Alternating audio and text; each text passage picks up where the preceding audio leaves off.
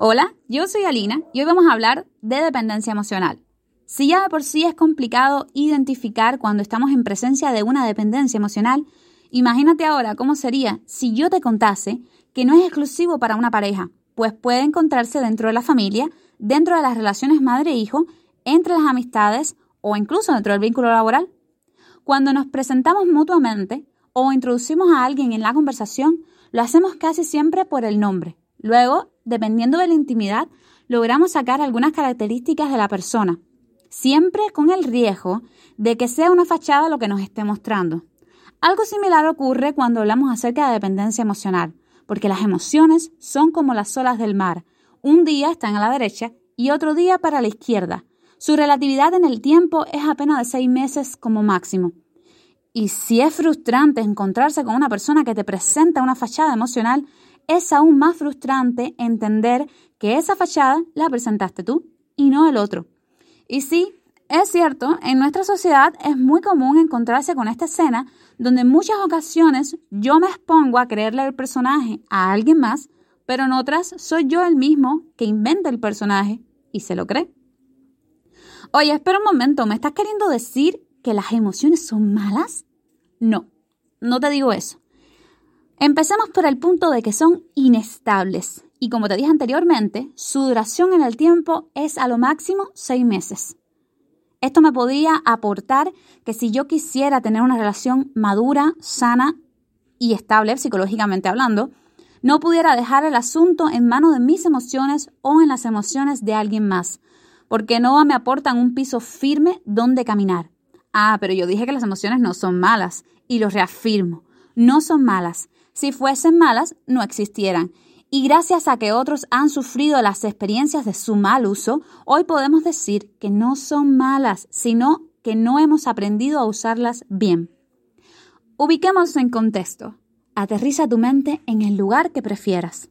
En una discoteca, en una librería, en la playa, en el parque, en la escuela, en el trabajo.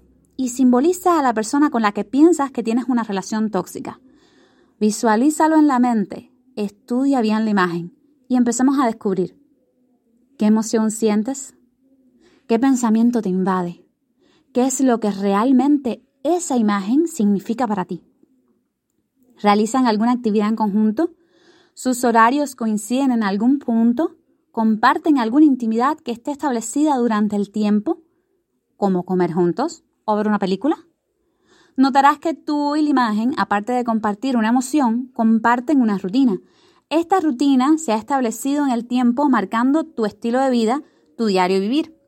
Sucede así porque las emociones, para funcionar, se ayudan de los hábitos, quienes responden a la necesidad en particular, ya sea sentirse amado, sentirse seguro o por lo contrario, sentir que tienes el control de toda la situación.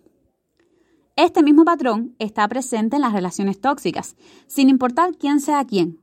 Siempre existirá un sumiso y siempre un dominante, siempre un pasivo y siempre un activo. Las emociones que se establecen en esta relación son la respuesta a las mismas necesidades que hablábamos hace un momento, ya sea seguridad o control. Pero el patrón de los hábitos que se establece no satisface las necesidades porque se presenta el sujeto como una fachada, una supuesta llenura de la necesidad cuando en realidad la deja con hambre. Los letrados en el asunto describen esta necesidad insatisfecha como excesiva, desmedida, pero para mí, en lo particular, es una necesidad con hambre. Tomemos el ejemplo de la necesidad de sentirse seguro. Vamos a presentarla en sus dos patologías. Para el sumiso, el simple hecho de que le escojan la ropa, le digan lo que tienen que hacer, le orienten cómo hacerlo, así como que dictaminen sus preferencias o sus gustos, pudiera decirle, oye, se preocupa por mí, me está cuidando. Pero esto en realidad significa la pérdida de la libertad y por tanto la no existencia de la seguridad. Por otro lado, para el dominante, en la necesidad de sentirse seguro está enmascarando la necesidad de controlarlo todo. Y este excesivo control ataca directamente a los hábitos, pues el dominante es bastante rígido con respecto a sus actividades y si éstas fallan en un mínimo aspecto, lo saturan de inseguridad haciéndolo incapaz de buscar una solución al problema. O peor aún, el resultado de esto puede mostrar agresividad, tanto verbal como física. Ok, descrito el problema, busquemos entonces la solución. La mayoría diría que si estamos hablando de dependencia emocional, tendríamos que enfocarnos en emociones para cambiar. Pero para mí no funciona así. Yo no confío en las emociones. Me han jugado muchos malos tragos. Identificarlas cuesta trabajo para cualquiera. Controlarlas más aún.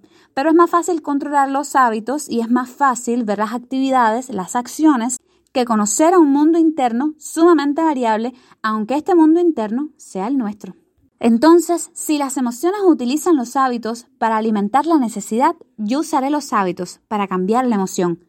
Tendría entonces que observar mis hábitos para identificar en qué rol estoy, si soy sumiso o si soy dominante. Medita en esto, observa tu hábito, conoce lo que tú estás haciendo. No te digo que observes el hábito de tu pareja o el de tu mamá o el del que trabaja contigo o el de tu amigo, te digo que observes tu hábito. Mira tus respuestas, observa tus reacciones y pregúntate, ¿por qué lo haces? Como te he dicho en otras ocasiones, pasa tiempo contigo mismo. Identifica bien tu rol y una vez que determines si eres pasivo o activo, dominante o sumiso, reconoce entonces qué necesidad te llevó a esto. El tema es bastante extenso y no lo podemos encerrar solamente en emociones y hábitos. Hay muchas más cosas por tocar, pero este es un buen inicio, nuestro inicio, el antes de un cambio y el después con una victoria. Sí, ahora será difícil, sí, es verdad, el primer paso es el que más duele, pero si no lo haces hoy, ¿cuándo lo vas a hacer? Si no le pones un freno a esa situación tóxica que llevas, ¿cuándo lo vas a hacer? Este es el momento. Tú lo mereces, tu relación lo merece, lo merece tu familia, lo merecen tus amigos y tus vínculos laborales también lo merecen. Pero sobre todas las cosas, lo mereces tú. Vivir una relación sin toxicidad emocional. Tú puedes. Yo creo en ti. Si has llegado al final del audio, me interesa mucho tu opinión. Comparte con nosotros lo que te pasa por la cabeza, lo que piensas con respecto a esto. Me ayudarás mucho a crecer. Y si es así, yo estoy aquí dispuesta a ayudar.